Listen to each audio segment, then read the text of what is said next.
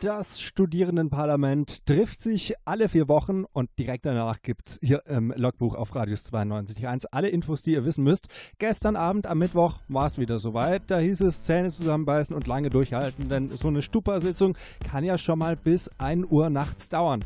Selina, du hast dich mal informiert, äh, war das gestern dann auch der Fall? Also mit der Einladung für die Sitzung stand eigentlich schon fest, dass das Ganze eine Mammutsitzung wird. Ja, aber ganz so lange ging es dann gestern im Endeffekt doch nicht.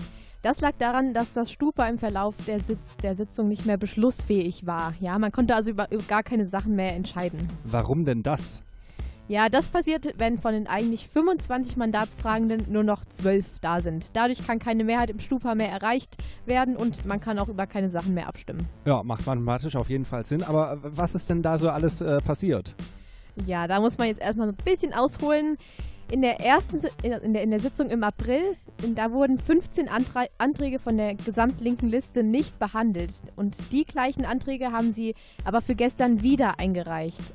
Am Anfang der Sitzung gab es dann erstmal die große Debatte, ob man die jetzt abarbeiten muss oder nicht. Denn in der letzten Sitzung wurde ja beschlossen, dass man es nicht macht.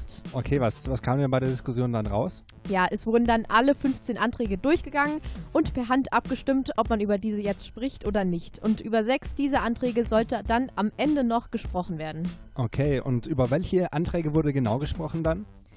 Ja, noch wurde über keinen der Anträge gesprochen. Ach so. Ja, denn die sollten erst relativ spät in der Sitzung behandelt werden. Vorher stand aber ähm, die Änderung der Wahlordnung auf der Tagesordnung und als diese dann besprochen wurde, hat man dann festgestellt, dass man nicht mehr beschlussfähig sei. Ja, aber da wurden sämtliche Tagesordnungspunkte auf die nächste Sitzung, zack, verlegt. Ja, die ganze Diskussion also praktisch umsonst gewesen, zumindest erstmal für gestern. Danke, Selina. Wir reden gleich noch ein bisschen weiter über die Stupa-Sitzung von gestern. Jetzt gibt's aber erstmal Kaiser Franz Josef. Give it up. Ihr hört das Logbuch, euer Magazin für Hochschulpolitik auf Radius 92.1, immer am Tag, nachdem das Stupa getagt hat.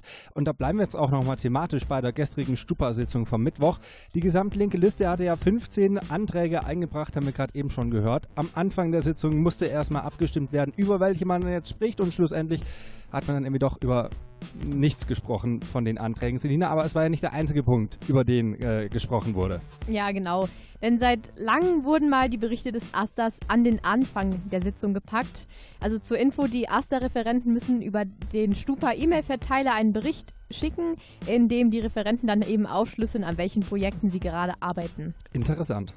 Ja, ist es auch dann tatsächlich. Zum einen arbeitet der Aster daran, dass die zwei Jungs von Worst of Chefkoch im November nach Siegen kommen. Auha, also äh, Worst of Chefkoch kennt ihr vielleicht. Das äh, ist ein Duo, die veröffentlichen jeden Tag ein Gericht von der Seite chefkoch.de und das äh, Besondere ist, dass diese Gerichte, naja, ich sag mal so Fanta-Hähnchen oder den Reishackauflauf mit Pfirsichen zum Beispiel, sowas ist ja gerade aktuell, die sind jetzt nicht, nicht so schmackhaft vielleicht. Sehen auch nicht ganz so schön aus auf den Fotos. So, ja.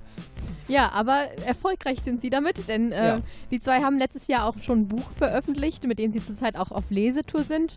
Aber ob die Veranstaltung jetzt bei uns dann eben stattfinden kann, steht noch nicht fest, denn laut der AStA-Referentin Franziska Kasüske stellt sich die Raumverteilung, Raum, die Raumverwaltung noch, die stellt sich noch ein wenig quer dar ist eher ein bisschen ungewöhnlich für die Raumverwaltung, würde ich sagen. Also meiner Erfahrung nach, wir machen das ja auch ab und zu für Seminare und sowas, sind die ja recht kooperativ. Was haben die denn äh, gegen diese Worst of Chefkoch-Veranstaltung? Ja, die Veranstaltung sieht so aus, dass nicht nur aus dem Buch gelesen wird, sondern auch ein paar kleine Gerichte nachgekocht werden sollen. Oh. Ja, zum Beispiel eine ganze Fleischwurst überbacken mit Käse. Okay. und ja.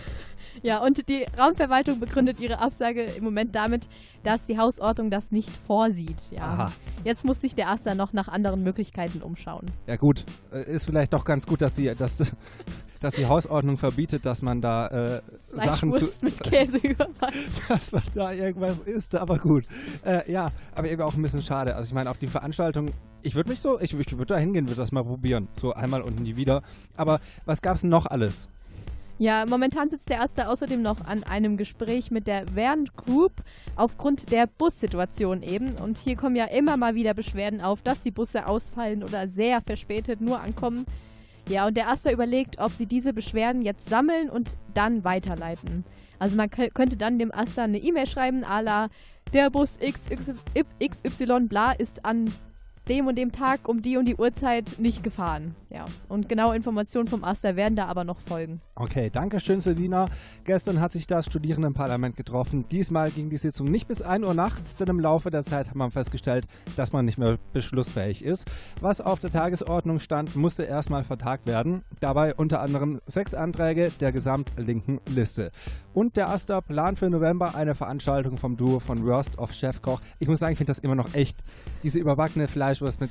Ah, nee. Ich meine, Fanta-Hähnchen okay und hier Reis, was auch immer mit Pfirsich, ja, aber. Nee, es gibt Grenzen. So, und auch wichtig, bald könnt ihr eure Beschwerden zu ausfallenden Busten dem Aster per Mail schicken.